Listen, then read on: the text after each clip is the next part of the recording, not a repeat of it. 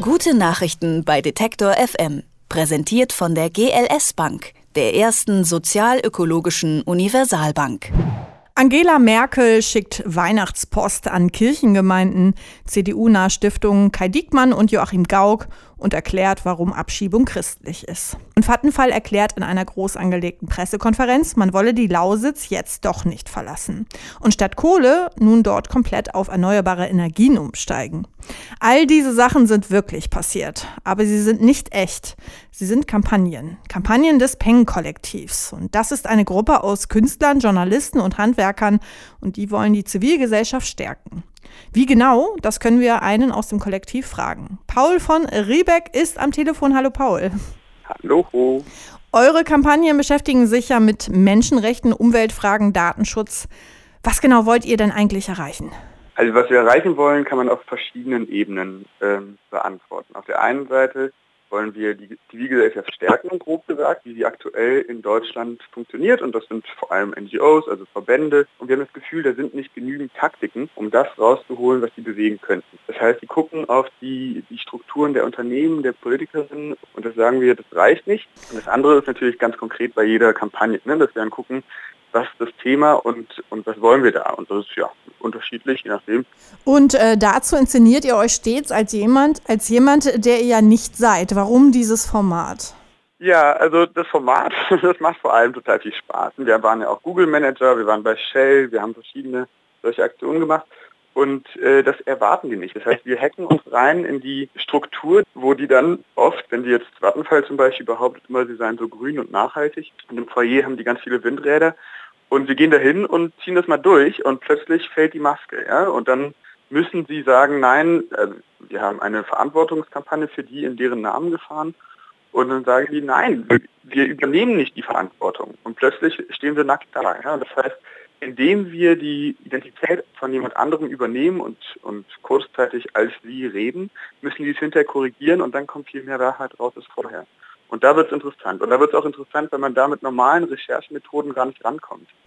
Legal im juristischen Sinne ist das ja nicht immer. Was antwortet ihr denn Kritikern, die sagen, mit Protestaktionen auf Missstände aufmerksam machen, schön und gut, aber wer die Zivilgesellschaft stärken will, sollte sich schon an die Regeln halten? Ja, also da bin ich teilweise wirklich sauer, wenn ich das höre, weil wenn man guckt, was Unternehmen alles machen. Und der Normalfall ist, dass ein Unternehmen sagt, wir leuchten alle Grauzonen des Rechts aus und hacken da rein und nehmen alles raus, was wir können.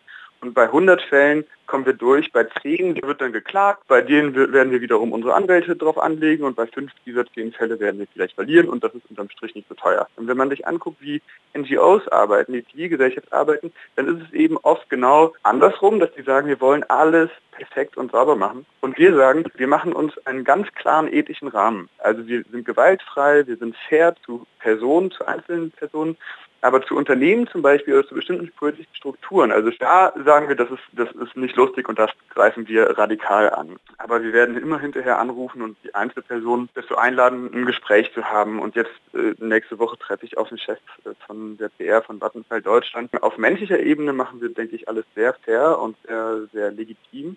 Und übrigens wurden wir auch noch nie für irgendwas verknackt. Also das ist schon so, dass das, was wir tun, immer gut juristisch ausgeleuchtet wird. Ne? Mhm.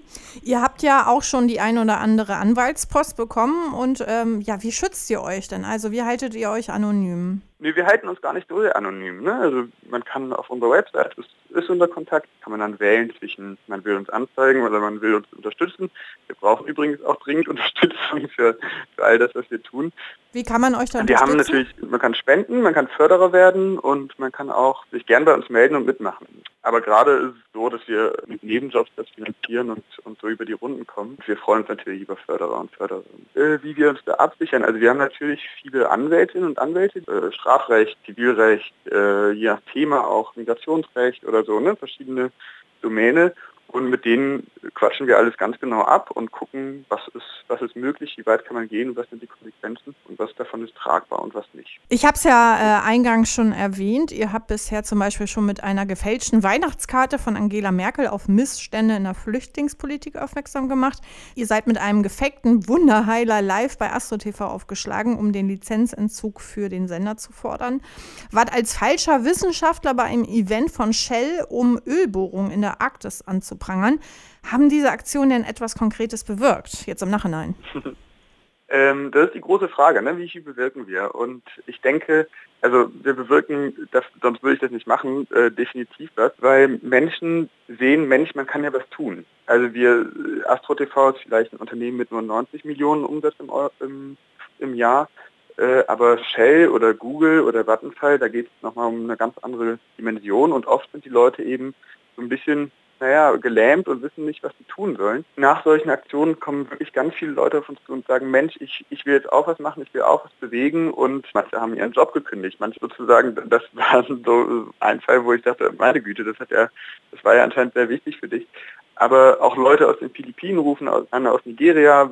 Nach dieser Shell-Aktion haben sich da viele bedankt. Das heißt, erstmal ist es überhaupt eine Diskursarbeit. Die Leute merken, ich muss als Mensch in der Zivilgesellschaft ohne jegliche Privilegien nicht unbedingt stillhalten. Ich kann auch was tun und die haben es vorgemacht. Wir sind ja keine große NGO mit vielen Angestellten. Wir sind ein kleines Team ähm, von Leuten, die nebenbei arbeiten. Und wir arbeiten mit verschiedenen Partnerinnen und Partnern zusammen, die dann eventuell übernehmen können und mit ihren äh, Factsheets und Studien gegenhalten können, wenn gesagt wird, das ist doch alles Quatsch. Und äh, jetzt hattet ihr erst kürzlich eine Aktion Du, ähm, du hattest vorhin schon äh, das Ganze angesprochen, ja, die es auch in viele Nachrichten geschafft hat, und zwar bei Vattenfall. Wie lange probt ihr denn für sowas, für so einen Satz?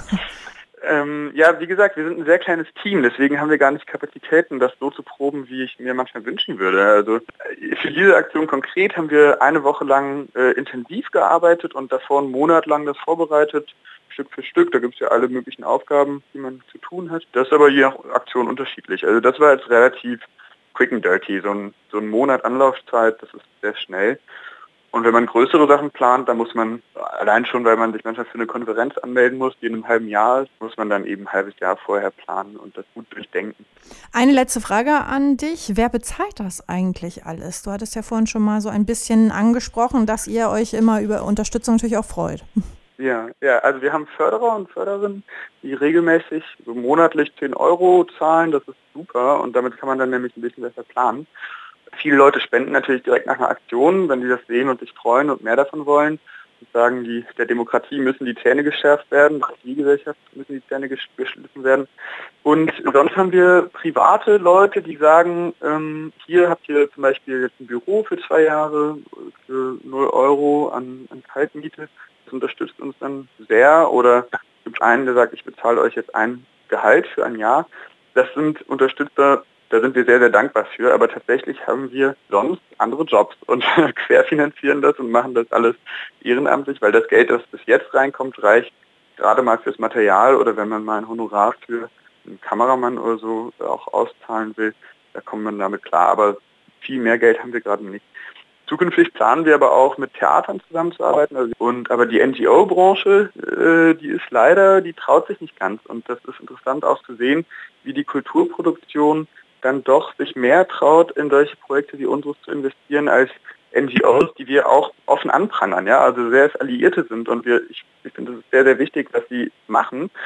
Trotzdem sagen wir ganz klar, es reicht nicht. Das Peng-Kollektiv protestiert, zum Beispiel gegen Umweltzerstörung und für Menschenrechte. Und sie tun das mit Aktionen irgendwo zwischen Journalismus, Kunst und Aktivismus. Paul von Ribbeck hat uns das mal erklärt. Ich sage vielen Dank für das Gespräch. Sehr gerne. Gute Nachrichten bei Detektor FM. Präsentiert von der GLS Bank, der ersten sozialökologischen Universalbank.